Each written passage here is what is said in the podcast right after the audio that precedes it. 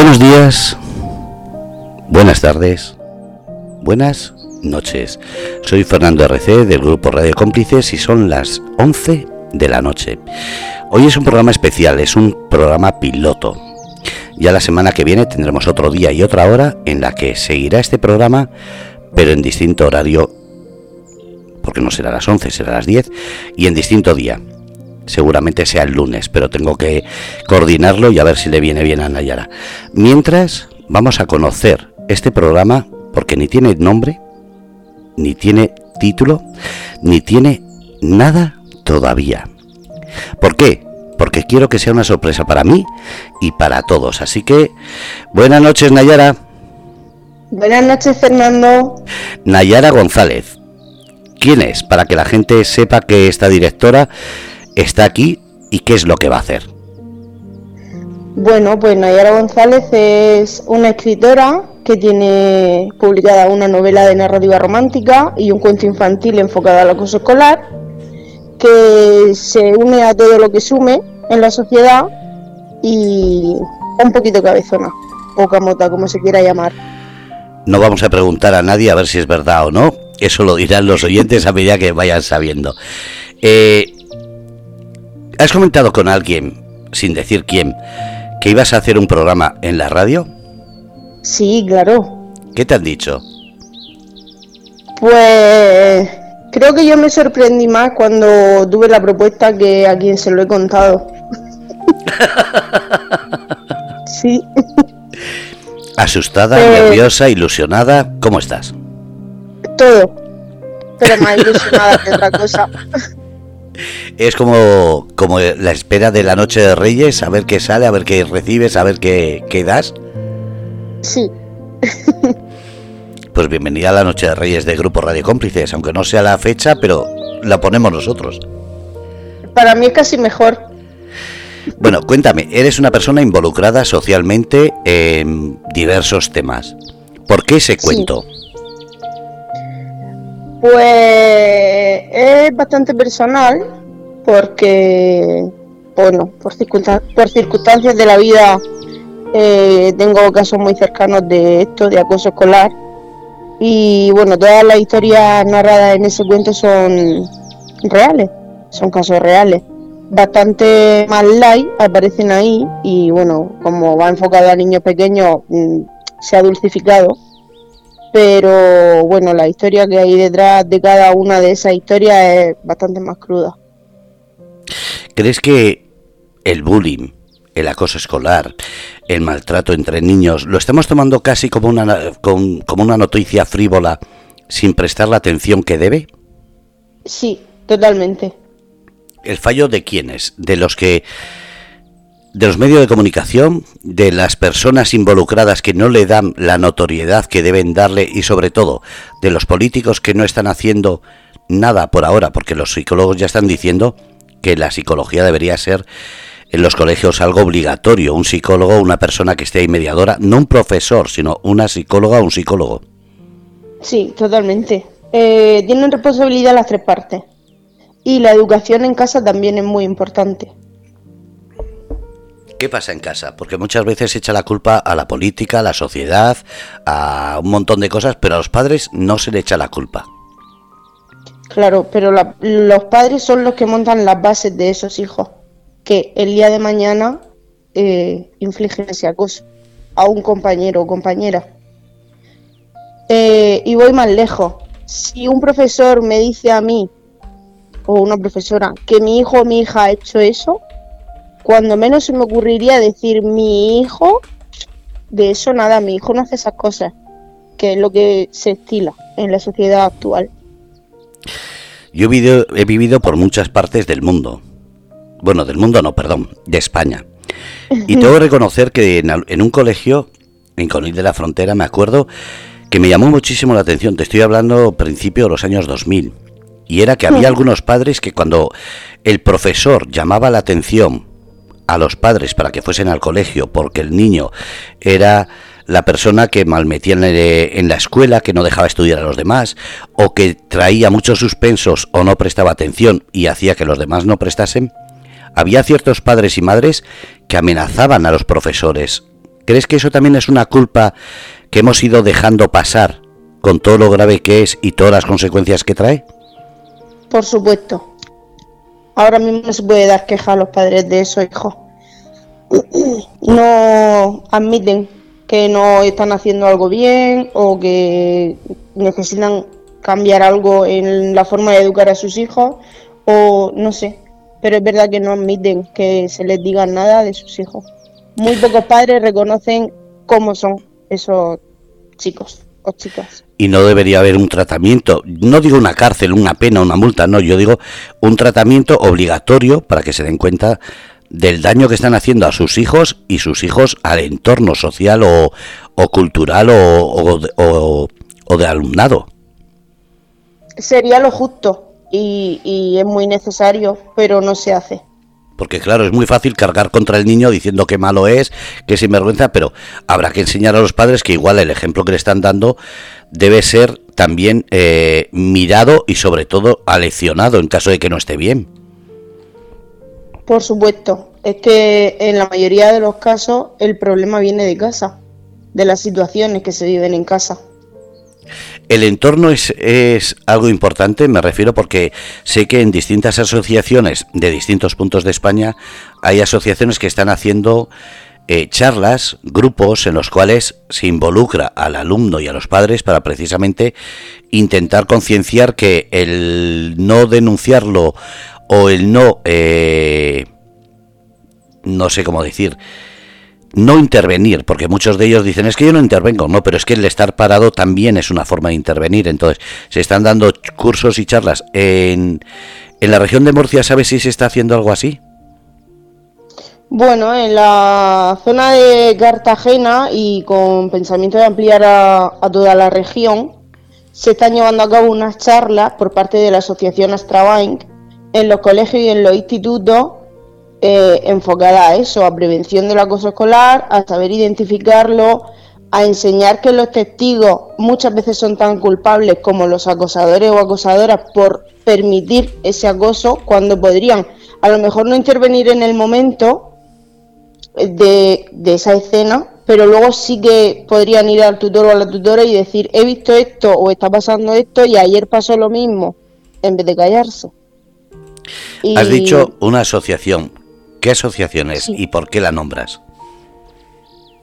Bueno, la asociación Astrabain se fundó en 2019 y, y Astrabain es de asociación que trabaja por la inclusión. Y bueno, eh, aunque se fundó en 2019 por Tomás Sánchez Ojaos y María Dolores Navarro Caravaca, de Murcia, eh, ahora mismo soy yo la presidenta y bueno, se ha abierto un poquito más el abanico de esa inclusión y hemos metido eso, las charlas contra el acoso escolar, talleres de prevención de acoso escolar, se va a acompañar a los cursos de menor edad de una obra de teatro, mm, escenificando el cuento a la vez que yo voy contándolo. Y bueno, se hace partícipe a los chicos y las chicas que me escuchan. Y bueno, también dentro de esa charla se hacen diferentes actividades para que ellos vean un poco escenificado pues las emociones, la, mala, la mala gestión de esas malas emociones y bueno, ya iré desarrollando un poquito más adelante. ¿Tenéis psicólogos en esa asociación? Sí, colaboran psicólogos, colabora una abogada que mm, da un poco de orientación a los padres cuando no saben por dónde seguir, porque claro, ahí vamos a ver, el protocolo del acoso escolar, eh, se supone que se abre el protocolo, tiene que estar 20 o 21 días activo eh, controlando antes de cerrar el protocolo, pero cuando el colegio te cierra el protocolo antes de tiempo, tú como madre o como padre, ¿qué haces? ¿Cómo puedes seguir luchando porque a tu hijo deje de sucederle eso? Entonces, bueno, pues Ahí tenemos quien orienta legalmente y bueno, es verdad que vamos creciendo día a día y va uniéndose gente a la causa que quiere ayudar a esos padres y a esos niños, pero también a la parte acosada, porque creo que es tan importante ayudar al acosado como al acosador. ¿Qué es primero? los derechos de la víctima o de la persona que ejerce esa, ese acto eh, no delincuente, pero sí que se le puede... creo que hay actuaciones penales, es que no se dice, no sé cómo se dice la palabra. Pues no sabría decirte quién tiene prioridad, pero sí te digo que si arreglamos ese caso de acoso con ese chico o esa chica, pero al acosador o a la acosadora la dejamos tal cual está, va a buscar otro acosado u otra acosada a la que hacérselo. Entonces creo que es igual de importante atajar el, el tema con el niño o la niña acosada o con el acosador también. Y hemos hablado que en esas personas que son acosadores hay que meter a la familia y el entorno, porque claro, igual los padres sí intentan inculcar, pero el entorno del niño no, entonces habría que ver hasta dónde llega esa... Porque yo sí he conocido padres que no sabían cómo eran sus hijos cuando estaban fuera de casa y dentro de casa eran unas monadas y fuera menudos piezas, como se suele decir. Sí, por supuesto, pero ahí es muy importante eh, cómo reaccione un padre o una madre ante eso. Cuando tú a esos padres les cuentas esto hace tu hijo aquí en el colegio o esto le ha hecho tu hijo al mío, eh, es lo que cuenta. Cuando no sabes cómo es tu hijo, estoy diciendo. Sí, la, la, respuesta del padre que puede decir, va, no es para tanto, o al revés, decir, eso es muy grave, vamos a tomar medidas. Exactamente. Eso es lo que no es común, que sería lo, bueno, es lo correcto, pero es lo muy poco común. ¿Cuánto tiempo llevas con esto? No como presidenta, sino con todo esto del bullying, de, de conocer estos casos, de, Pues- integración, de... A ver, conocer casos de bullying llevo toda la vida, de hecho yo he sufrido en dos ocasiones acoso escolar, entonces sé bastante bien de lo que hablo. Y bueno, en la asociación llevo poquito tiempo como presidenta, pero sí que llevo desde hace un año y medio más o menos intentando dar las charlas eh, en los colegios, que al negárseme eso fue cuando decidí escribir el cuento y probar por esa vía. ¿Y los colegios cómo están respondiendo? Bueno, eh, bastante bien por lo general. De hecho, tengo algunos colegios a los que iba a ir solamente una vez a este curso y a este curso a dar esa charla, pero gustó tanto a la orientadora de primaria que habló con la de secundaria y entonces volví para dar la misma charla a secundaria. Luego también hay otros casos que, que el propio colegio te dice que no, que no quiere charlas de prevención de acoso escolar porque es que en ese colegio no hay acoso escolar. Yo sé que sí. De hecho, conozco dos casos y uno hace muy poquitos meses se llevó al Tribunal de Menores a Murcia. Y siguen negándolo. Claro, porque es muy fácil barrer y guardarlo todo debajo de la alfombra. Pero no hay, parece que queda mejor. pero no hay alguna ley, alguna obligación que, eh, que, que se les pueda decir, oye, eh, ya está bien cambiar la directiva o cambiar la normativa. Actualmente no, o sea, nosotros no tenemos ese poder como asociación, pero sí que estaría muy bien eh, ir respaldado por el ayuntamiento, porque claro, ellos se justifican con que eh, ya va una vez al año la policía local a dar ese tipo de charlas. Que a mí, siendo estudiante, han venido a dármela. O sea, es verdad que va la policía local y te dice, pues, básicamente lo típico, no hay que pegar, no hay que meterse con el compañero. Ya, yo me refiero a otro tipo de charla y voy un paso más allá. Quiero mover sentimientos de verdad. ¿Qué más vas a hacer en este programa? ¿O va a ser ¿Qué más todo a así?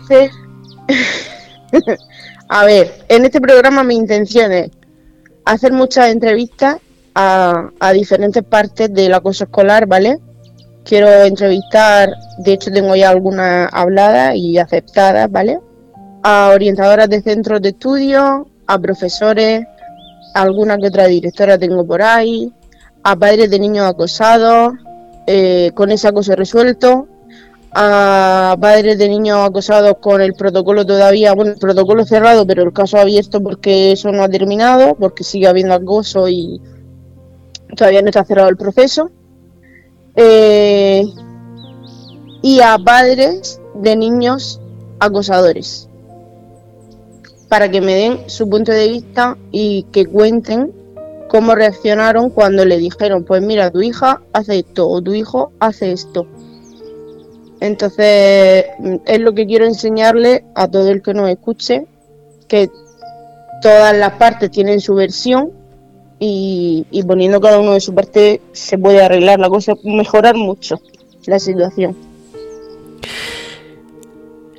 Habrás escuchado todo tipo de barbaridades, pero hay un tema que poca gente quiere tocar, que es el suicidio escolar. Sí, eh, mira, voy a hacer un inciso. No pensaba decir nada de esto y menos aquí en la radio. No, hay que decirlo, no se puede callar porque es esconderlo debajo de la manta y hay que hablar claramente. Por eso te he sacado el tema. Mira, esta tarde mismo me ha dicho un profesor, hablando con él de este tema, que, que no es tanto como la tele cuenta.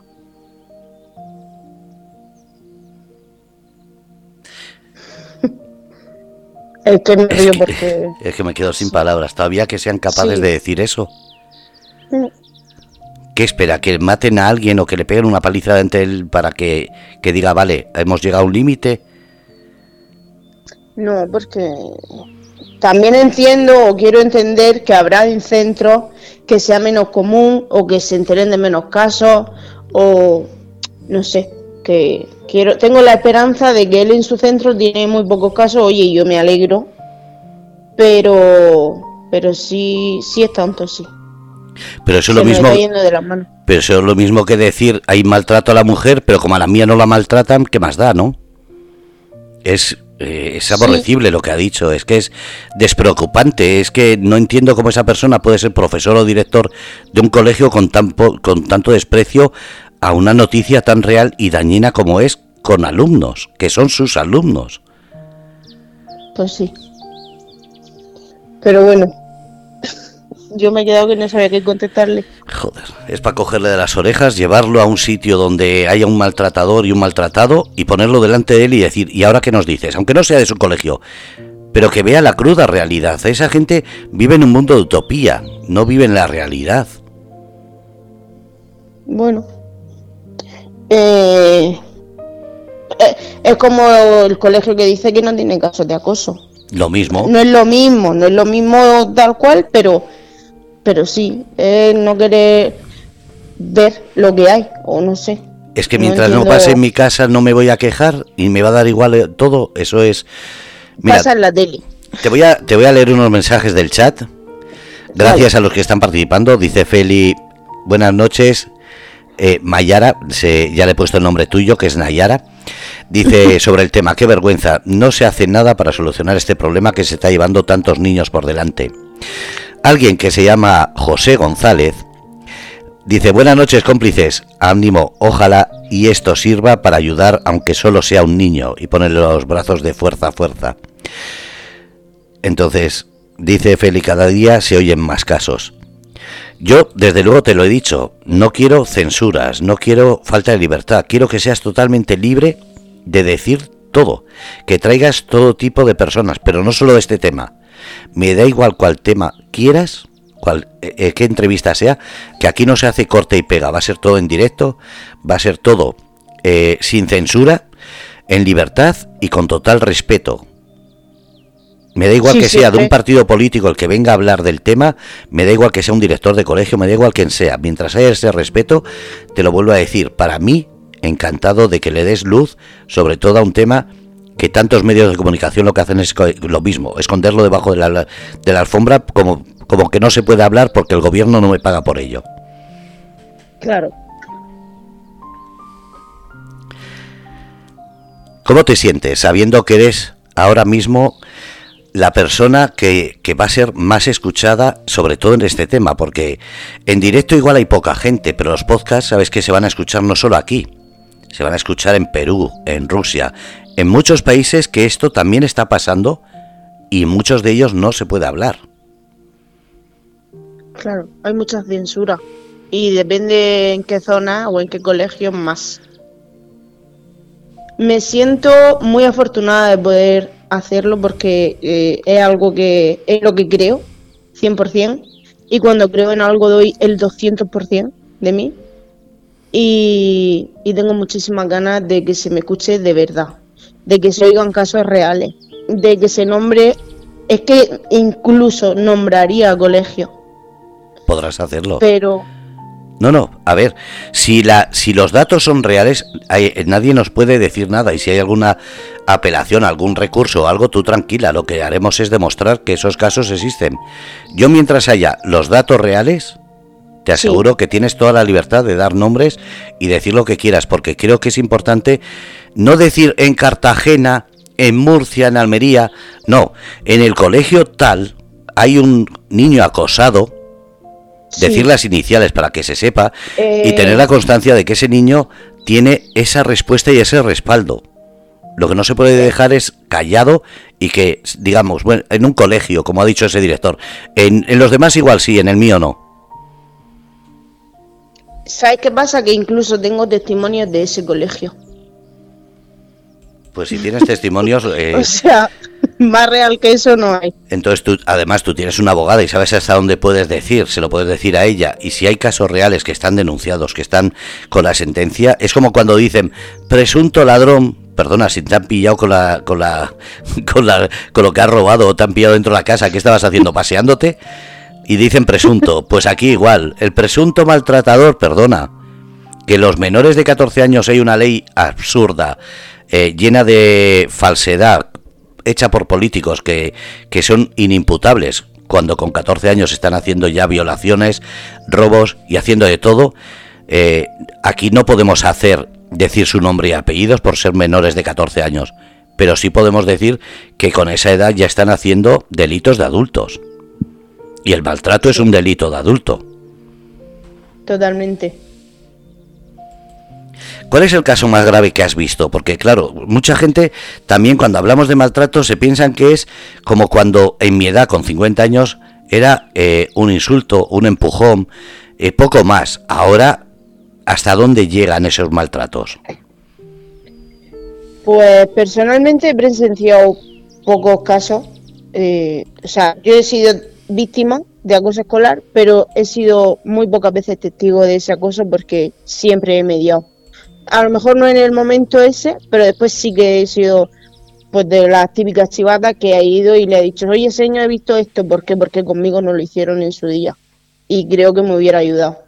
Entonces, verlo directamente, eh, muy poco.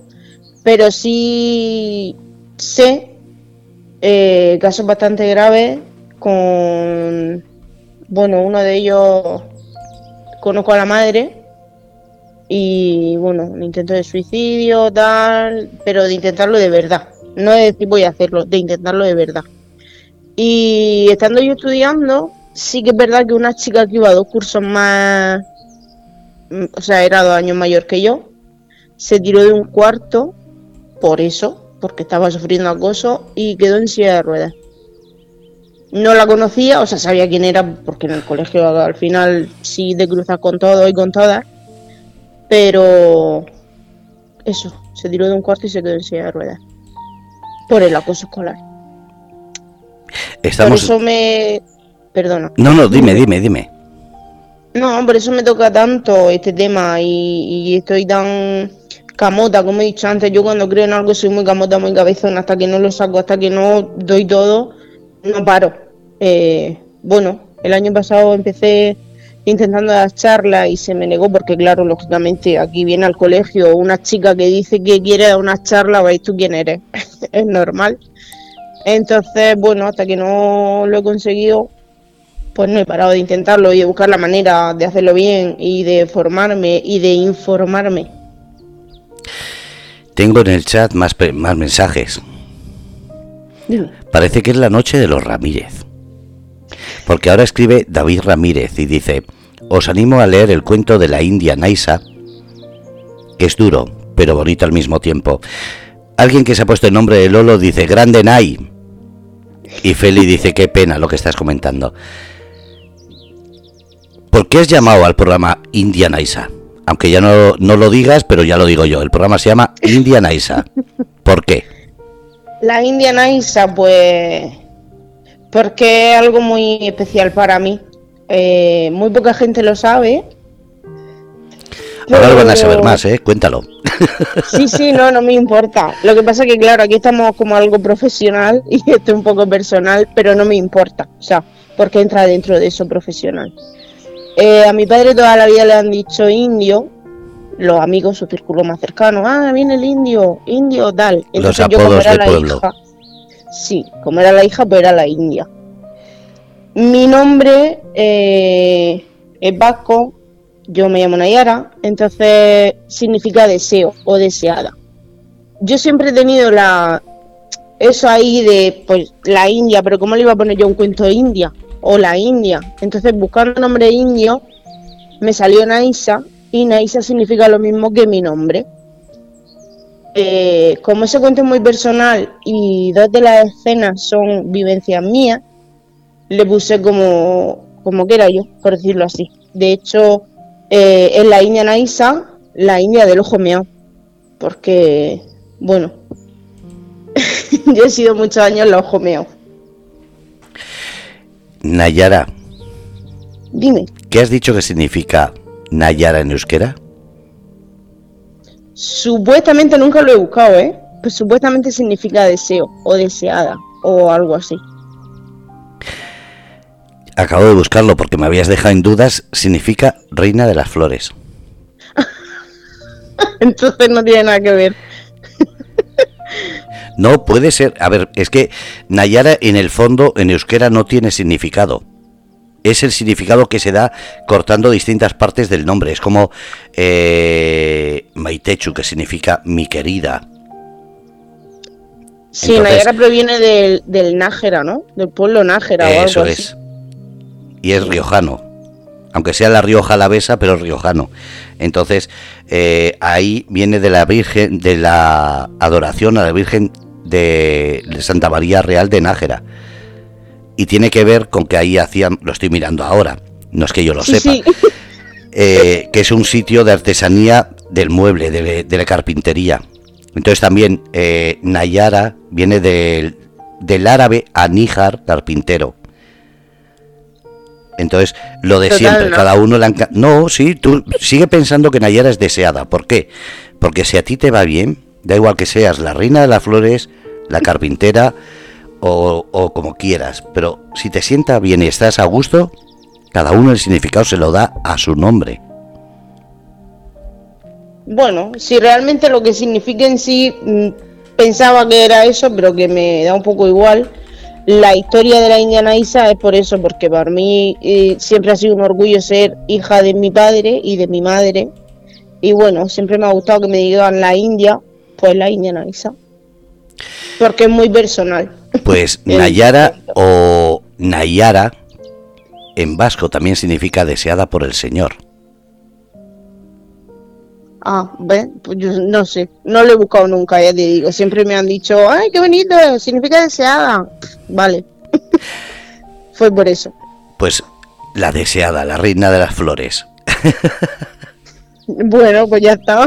Y encima la tradición familiar de, ese, de eso que a mí me encanta, eso de mantener los motes de los pueblos, de la familia, me encanta, me parece una tradición muy bonita. Ese Indiana Isa, pues mira, qué bonito, así lo sabemos y ya le damos un poquito más de, valoración a ese nombre del programa. Bueno, o a ver si va como espero que vaya. o voy yo como espero ir. Verás que sí. Son las once y media, hora de la mitad del programa. Estamos en Grupo Radio, Cómplices con el programa La India Isa. ¿Cómo te sientes cuando sabes que ahora mismo te está escuchando cierta gente que tú le hayas comentado y cierta gente que no te conoce de nada y estará pensando, un programa para la noche, qué triste. Pero, ¿es verdad que es triste o le das tú también esa positividad para que digas, siempre va a haber ese mensaje positivo, siempre va a haber esa salida y no dejar a la gente que vaya a la cama con esa sensación de tristeza? No, claro, en ningún momento quiero que sea triste. De hecho, mm, quiero que todo lo que se cuente tenga el trasfondo positivo y, bueno, la idea es hacer esa entrevista para que para dar visibilidad a todos los casos que conozco o que voy a conocer a partir de ahora, pero que se han resuelto de forma satisfactoria. Y, y que el que cuenten cómo han podido hacerlo o cómo han llegado hasta ese punto puede servir a otras personas que tienen esa misma situación para que digan, bueno, pues mm, ya queda menos del camino, o como voy a hacer como dice esta mujer, eh, voy a hablar con fulanito a ver si puede ayudarme desde, ¿sabes? No sé. Mi idea es dar visibilidad a otros casos y que sirvan como precedente a quien lo estén pasando. Como si fuese una especie de pala o barco de apoyo, que se puedan decir, no soy la única persona que lo sufre y sé que hay salida. Sí, algo así. De hecho, eh, casi casi como lo que hacemos en la asociación. Mira, te voy a leer algunos mensajes porque te vuelvo a decir, parece que has comprado todos los apellidos Ramírez y estaba José, estaba David y ahora ha aparecido Raúl Ramírez. Y dice, Nayara muy grande, una de las mejores personas que conozco. Marijose dice, buenas noches, que tenga mucho éxito, reina. Y Lorena decía, muy necesario este tema actualmente, os aplaudo por querer moverlo e intentar ayudar a los niños que lo sufren. ¡Hala! Y estás empezando el primer día, ¿eh? bueno, la verdad que lo he dicho antes, he recibido mucho apoyo y incluso me han dicho, a mí no me sorprende que te hayan propuesto eso. Eh, yo creo que de todas las personas de mi alrededor con la que lo, con la que lo he comentado, soy la más sorprendida. ¿Por qué? Porque es verdad que no esperaba esto para nada. Eh, tener la oportunidad de, de poder dar voz a otra persona, de poder contar mi propia experiencia, de, de poder mover esto. Te digo una cosa. Dime si con este programa conseguimos o consigues tú, en este caso como directora, que con las entrevistas, con tus palabras, algún niño lo escuche y se siente identificado como acosador o como acosado, y como ha dicho Raúl, si conseguimos solo, solo, solo uno que sea capaz de darte las gracias en persona, para mí será la medalla de oro que, como si fuese unas Olimpiadas, de verdad. Y no busco mérito, pero sí busco que den luz y sobre todo reconocimiento a esa labor que tan escondida hacéis tanto tú en esa asociación como en otras muchas. Sí, ojalá. Sería la mayor recompensa. Como lo es cuando se me acerca un niño llorando dándome las gracias después de cada charla. O incluso se ha dado el caso que el acosador le ha pedido perdón al acosado y se han abrazado los dos llorando. Pues eso, eso lo he visto yo en dos niños de quinto de primaria. Pues eso es lo que quiero, que este programa sirva, como digo, ojalá te den muchísimos abrazos, pero aunque no te los den, ojalá recibas muchísimos mensajes de esas familias que digan, tienes razón, la parte nuestra vamos a solucionarla, y que cada vez que oigan esto, alguien se dé por aludido y mejore esa calidad de vida, para que no haya ese maltrato, para que no haya ese acoso, pero sobre todo para que esos valores que dicen que se están perdiendo, que vean que es mentira, que lo que pasa es que estaban muy callados y hay que resurgirlos y hablarlos. Pues sí, sería lo mejor que me puede pasar. Pues ya te está pasando en el chat, ya has visto, los Ramírez han venido toda la familia y están ahí todos. O, por lo menos una parte. Sí, siempre me apoyan. Todas las partes. Tengo mucha suerte. Me rodeo de, muy buena gente y de muy buenas personas que siempre tiran de mí cuando me hace falta. Feli dice mucho ánimo y mucha suerte, Nayara. Muchas gracias. Bueno, ahora son las once y media, hemos dicho, 12 menos 25. Quedan 25 minutos. Vamos a darle la vuelta, como hemos dicho. Vamos a hacer siempre una parte del programa en la cual vamos a hablar de la parte más dura, más cruda, pero también vamos a dejar ese mensaje para que la gente vea que hay luz, que hay esperanza y que hay salida a todo esto. Has dicho que trabajáis con psicólogos, que trabajáis con abogados.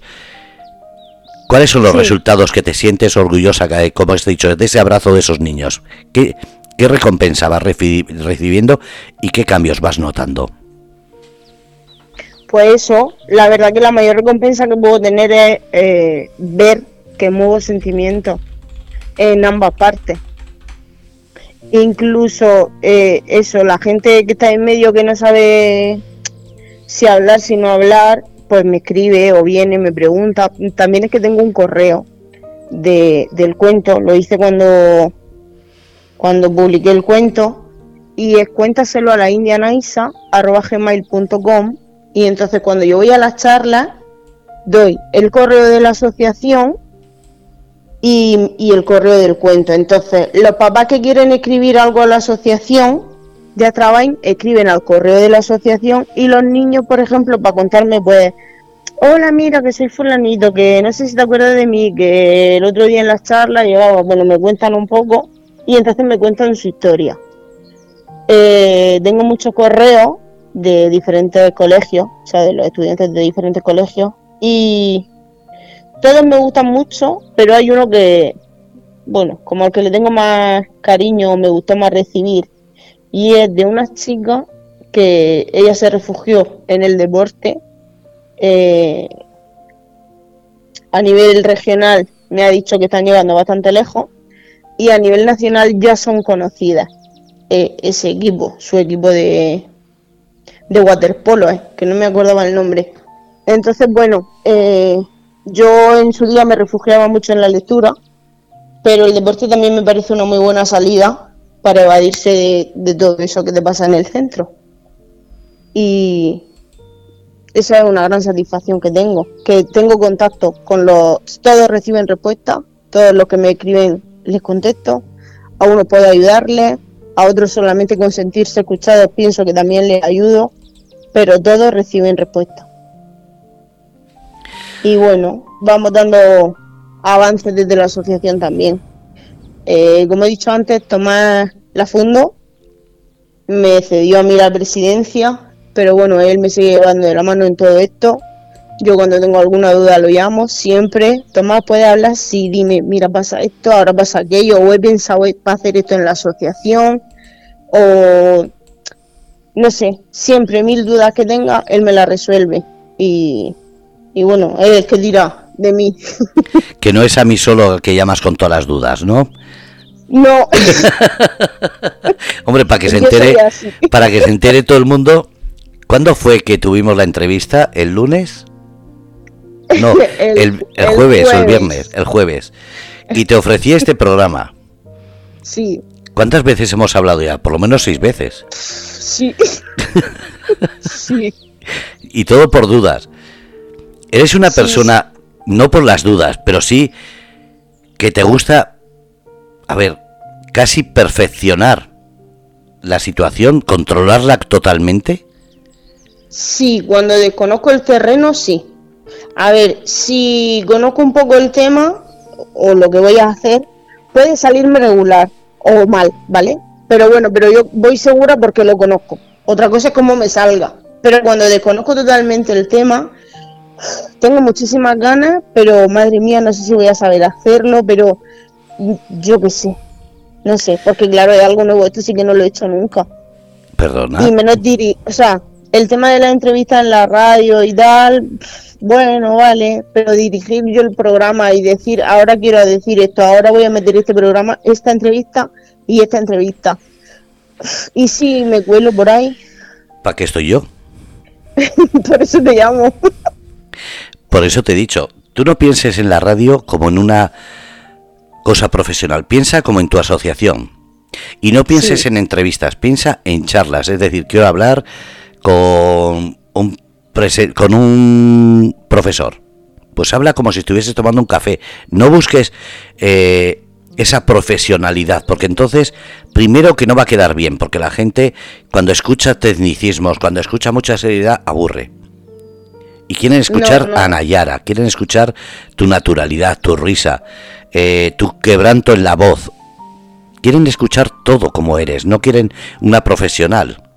Quieren a Nayara, como dice ahí Martín. Nay, muy buena labor, te queremos. El mundo necesita gente como tú.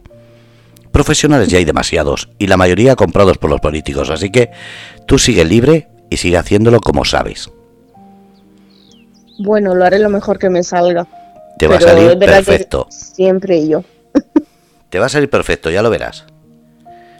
Bueno, gracias. Con tu ayuda seguro. Yo voy a estar aquí detrás y cuando vea que no, te voy a pinchar. Vale. ¿Cómo te sientes eh, cuando terminas una charla y llegas a casa? Porque claro, eh, es bonito pensar, estás en la asociación rodeada de gente protegiendo, estás en un colegio, estás rodeada de gente que te, que te admira en ese momento y, se queda con una charla que, le, que les ayuda. Entonces, cuando llegas a casa, ¿cómo te sientes? A ver, cuando salgo del colegio, me siento como un globo súper hinchado. O sea, súper Dios, qué guay lo que he hecho ahora mismo. Es verdad que una vez que llego a casa y las emociones bajan y proceso lo que ha pasado, eh, me quedo como el globo pero desinflado. De, como que me quita también una carga de encima, era algo que yo he necesitado transmitir.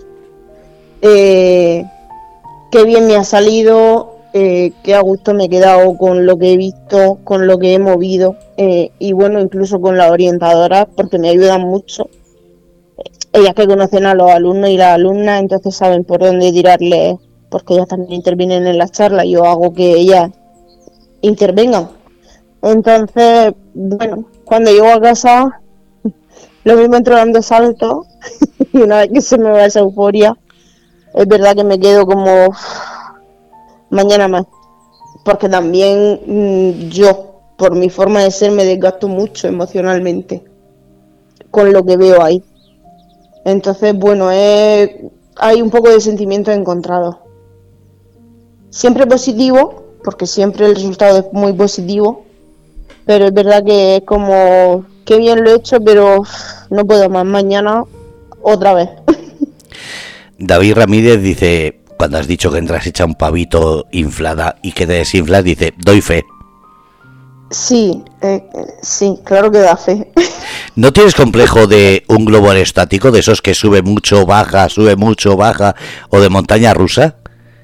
Eh, sí, es que mi vida es un poco así. por, por mi forma de ser. Pero eso es bonito, si no tienes una, un aburrimiento, estás en un momento que, que das vida a todo el mundo, porque claro, si, to, si todo el día fueses muy alegre sería hasta aburrido, si fueses triste la gente ni te habla. Pero esa montaña rusa tiene que ser estar a lo tuyo, pues casi casi como un parque de atracciones, divertido. Sí, bueno, hasta que se cansan de, de parque de atracciones.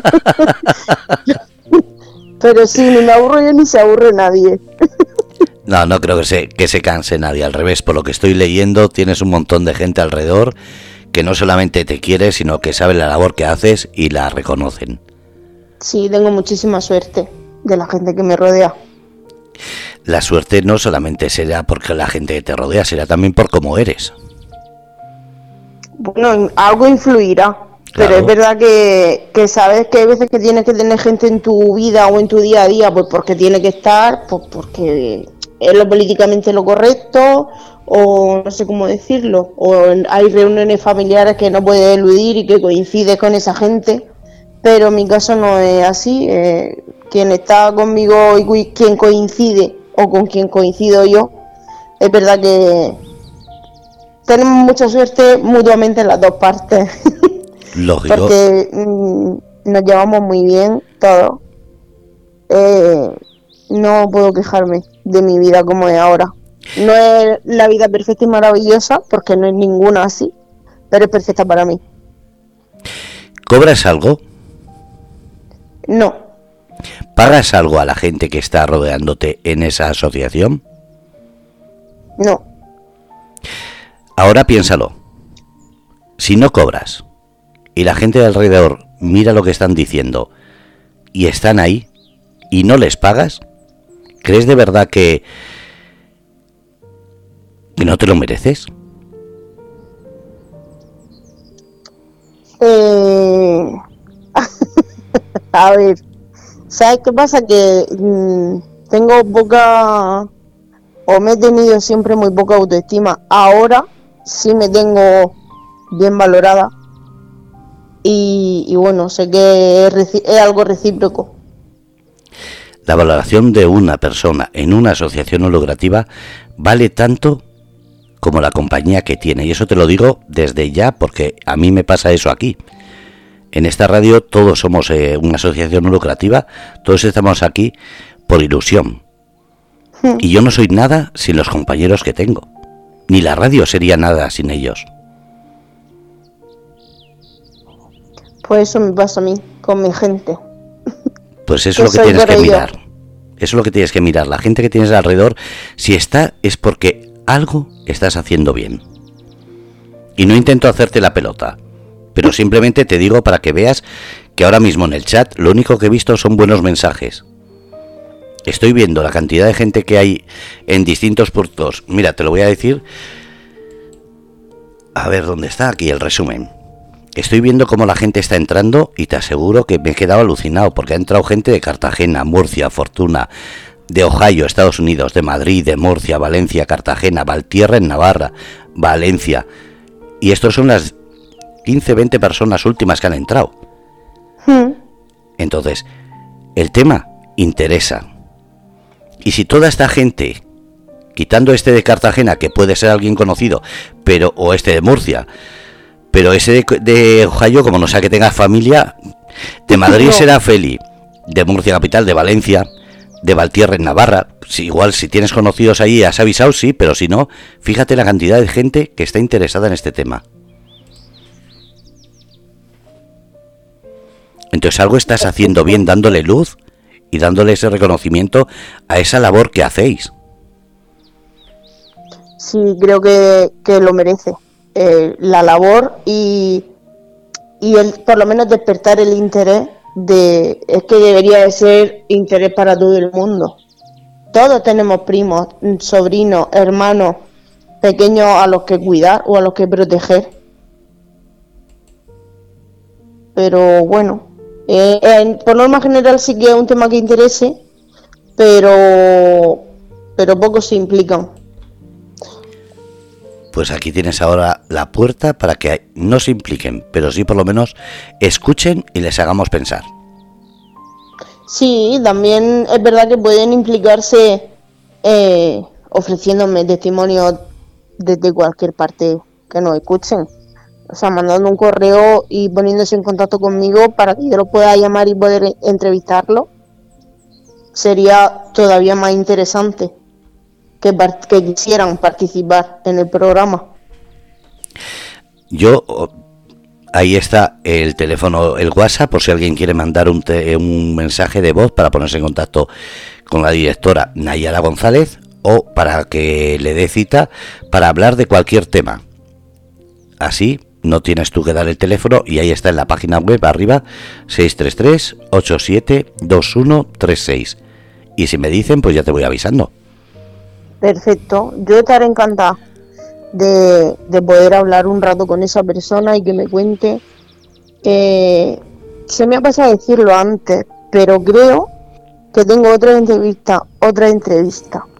Casi cerrada, muy, muy, muy interesante, con la hermana de un hombre que tiene esquizofrenia y, y que tiene esquizofrenia desde niño.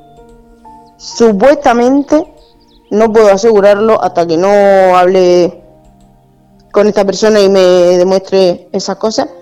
Pero se acercó a mí un día y me dijo que tenía un hermano con esquizofrenia y que era por el acoso que había recibido en el colegio en su día. Ya no sé si eso se lo dijo el psicólogo que, o el psiquiatra que lo detectó, o a raíz de las pruebas que le hicieran, o que eso es lo que quiere la familia. Eso sí que no lo sé pero me dijo que, necesitaba hablar conmigo y meterse en la asociación y ayudar en todo lo que hiciera falta porque por eso, porque tenía un hermano que padecía esquizofrenia por lo que había pasado en el cole. Hombre, las enfermedades mentales no sabemos también mucho de ello. Eso tendría que venir un psicólogo para hablarlo, pero tienes razón. Es un tema que también podemos tocarlo, y más teniendo tú y psicóloga eh, y abogado, también poder hablar de, de las sanciones, de las penas, de qué es delito, qué no es delito. También ahí tienes un tema muy bonito y que mucha gente desconocemos. Sí. Sí, porque algunas son cosas muy sencillas, pero que no sabemos, no están a la orden del día al alcance. No sale a diario en Instagram o en Facebook, que es lo que manejamos ahora, y, no se sabe. Es que pensamos, esto no pasa nada, es como eh, un bofetón, un azote o un insulto. Decimos, no pasa nada, pero es que igual no pasa nada porque no es un delito grave, pero sí pasa porque es el principio que un psicólogo o que un abogado ve como una conducta que hay que cuidar antes de que llegue a cosas más graves. Por eso digo que son temas que hay que hablarlos para que la gente vea que lo que decimos, un empujón, un insulto o cualquier otra cosa que sea el primer paso, hay que decir, ya empecemos a frenar ahí antes de que lleguemos a más. Sí, de hecho en el cuento hay de las seis historias que se narran, son muy cortitas, pero algunas sí que son acoso y otras son a la primera vez que pasa, se corta eso. Es que no nos damos cuenta de la fuerza que tienen los cuentos. Yo me acuerdo de crío que todos los cuentos era una enseñanza. Sí. Los tuyos todos tienen esa enseñanza, ese ese consejo, ese como se decía, ese esa moraleja. Este cuento sí la tiene y bueno, voy a dar una primicia. Eh, tengo pensamiento de escribir la segunda parte con otras historias diferentes y quizá para adolescentes en vez de para niños. Qué bueno. Bueno, a ver. La idea está. Son casi las 12. Vuelve a decir qué asociación tienes, cómo pueden ponerse en contacto con la asociación, no teléfono, sino email, para que así quede constancia en el podcast y la gente que lo escuche pueda empezar a saber de qué es el programa y dirigirse a ti. Vale, la asociación se llama Astrabank, terminada en NC, y el correo de la asociación es n de Navarra punto asociación Astrabank, todo junto arroba gmail.com. Estamos en Cartagena, pero podemos tener socios de todas las partes que quieran colaborar y trabajamos eso en la zona de la región de Murcia. ¿Conoces más asociaciones que sean de fuera? De fuera de Cartagena no. Pero me gustaría ponerme en contacto. Como he dicho al principio, llevo poco tiempo en la presidencia de esta asociación, pero sí me interesaría no asociarme en sí con otras asociaciones, pero sí colaborar conjuntamente. Creo que podemos lograr más cosas. Yo he puesto en el chat la página web que es eh, Asociación Astrabain, terminado en NC, que pone Integración Social Laboral. Asociación Astrabain te da la bienvenida y es una mano con forma de corazón y dentro un árbol, ¿verdad? Sí. Vale, también he puesto el enlace de Facebook por si alguien quiere conocerlo. Y creo que he visto también Instagram. Sí, también hay Instagram.